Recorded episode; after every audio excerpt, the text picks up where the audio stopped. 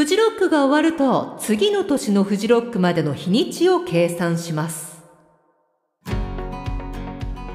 この番組は私 ZIPFM のナビゲーター成田雅美がフジロックフェスティバルについて語るラジオ番組「トーキングルージン」のポッドキャスト版です。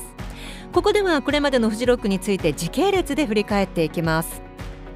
早速いきましょう。始まり始まり。今日は2000年第4回から2004年の第8回までのフジロックフェスティバルについてお話ししましょう。で、えっと、本当は、あのフジロックとしては場所を変えようとするんですね。なんて言ったって富士ロックですからやっぱり富士山がね見えるところ。ところが、えー、新潟県苗場がこれからもどうか苗場でやってほしいんですっていうね、えー、その強い要望がありまして会場っていうのはここからずっと新潟県の苗場になります。あのこうやってフェスっていうのは地域との協力関係っていうのがあって素晴らしいものに成長していくっていう一つの方ベースがこう生まれていくわけですね。でフジロックは第4回からこの前夜祭っていうのをスタートさせたんですけれどもこれもやっぱり地域のためです。苗場に住む子どもたちにお祭りを喜んでもらおうと。なので、えー、フジロックの前夜祭っていうのは花火の打ち上げがあるんですね。花火大会。あのこの前夜祭は今も続いていて入場料は無料となっています。そして第3回目が成功したことで野外フェスティバルとは何か何を目指しているのかというメッセージが参加者はもちろん音楽ファンあと一般の人たちにも浸透していきます。フェスを体験することでの自然との共生。そして自分の意思で行動する自発性を養うこと。でそれに伴う責任について考えること。そのコンセプトっていうのがだんだんとこう伝わっていくわけですね。えー、そして世界でも有名になっていきます。海外の音楽メディアが続々とフジロックに取材にやってくるんです。中でもその日本特有なのはやっぱりあのゴミの仕分けですねあのただ単純に燃えるゴミ燃えないゴミとかだけじゃなくてその燃えるのも飲み物のカップとかお箸とか全部フジロックは分けますからまあ外国人にしてみるとそれが興味深いと。でその様子を実際外国人のタレントさんがやりながら説明するでそれを撮影するっていうのをねこう私も見たことがあるんですけれどもこうそれを楽しんでねこう取材していくっていうのがねはいなんかこう海外に日本の野外フェスっていうのはこういうものなんだよすごいでしょみたいな。そうやってどんどんフジロックっていうのは世界に広まっていきました。ではですねじゃあちょっとアーティストの方も見ていきましょうか。えー、っとまあ2000年っていうのがねこれがまたね特別なんですね。なんでかっていうと日本人のバンドがヘッドライナーを飾った年です、えー、ミシェルガン・エレファントとかあとはブランキー・ジェット・シティですね、えー、この時のブランキーがなぜ、えー、歴史的なイベントになったのかっていうと自分たちの、えー、解散を発表しましてその解散の場所最後のライブにフジロックを選んだわけです。なので、えっと、この時はね、えっと、私の、えー、友人の元彼が あのフェスに全く興味ないあの男の子だったのに、えー、ブランキーの最後を見るためにわざわざフジロックにやってきたわけですね、えー、そういうねブランキーファンはこの時すごい多かったと思います。はい実際にあのものすごいやっぱりファンにとっては涙ものの、えー、ライブになったんじゃないでしょうかね。えー、そして2001年は、えー、今でも語り継がれる UK ロック年と呼ばれるものです。といっても実はねこれはね初日がメインでして2日目の鳥はニール・ヤングでしたし3日目はエミネムだったんでね、まあ、その初日のヘッドライナーがオアシス。その前がマニック・ストリート・プリーチャーズ。その前がトラビスというね、えー、3連発だったわけで。ただねこの時はね別のステージでね私はセミソニックがどうしても見たくってあのこう多くの人をかき分けてね前のライブの時からよし最前列を取ったぞと思って後ろをパッて振り返ったら誰一人いなくてなんでかっていうとねみんなグリーンステージのトラビス見に行っちゃってて。で、えー、見に行こうよって言われて結局私もトラビスは見たんですがまあまあなんて言うんだろう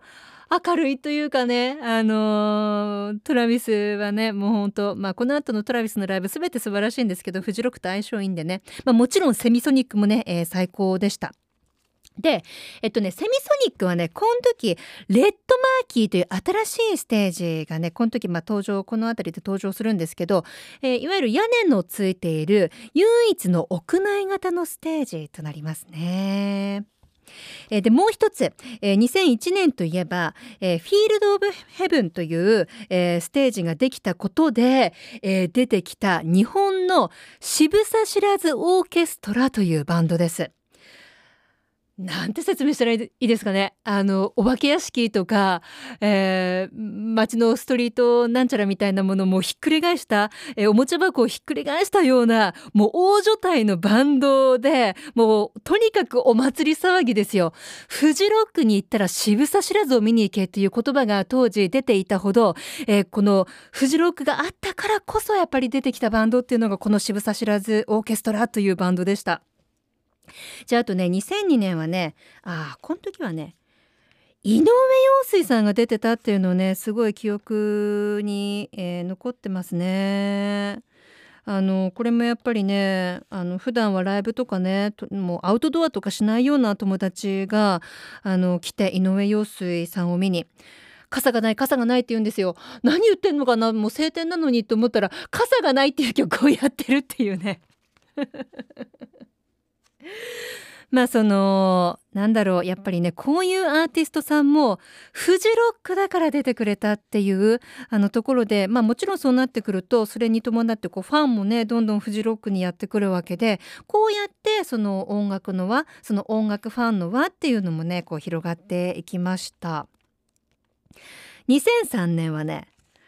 えー、っとこれちょっと私の個人的な話になっちゃうんですけどあのレッドマーキーに出るバンドがとにかくこう好みっていうのもありましてザ・コーラルとかねザ・ジーバスとかねやっぱりあの UK ロックはこの辺りがこう鳥だったっていうのもたまらなかったですしね。はい、あとはね、えー、もう一つね2003年について、えー、一つ挙げるとすれば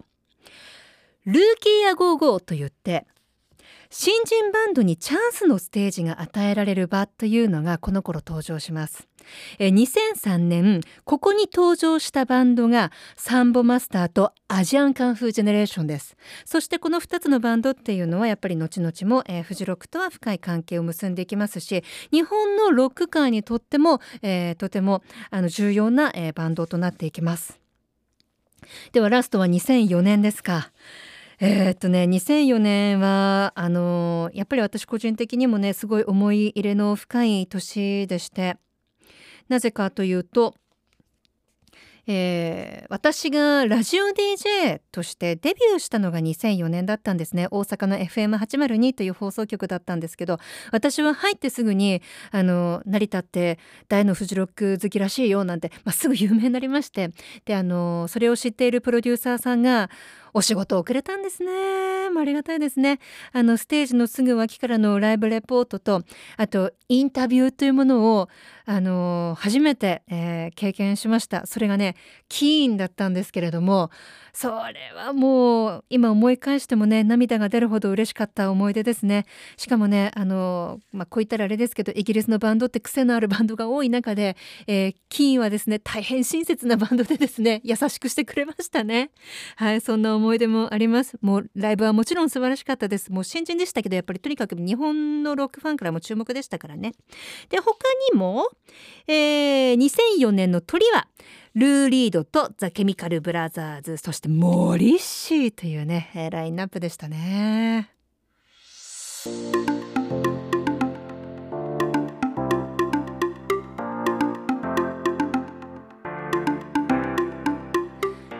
でフジロック。いかがだったでしょうか？次回は2005年から2009年について語っていきたいと思います。また3月20日日曜日の深夜11時30分からは地上波ラジオ ZIPFM でこのポッドキャストを全部ぎゅっとくっつけた特別番組「トーキンクルージン」を放送いたします。そちらも聞いてくださいね。成田まさでした。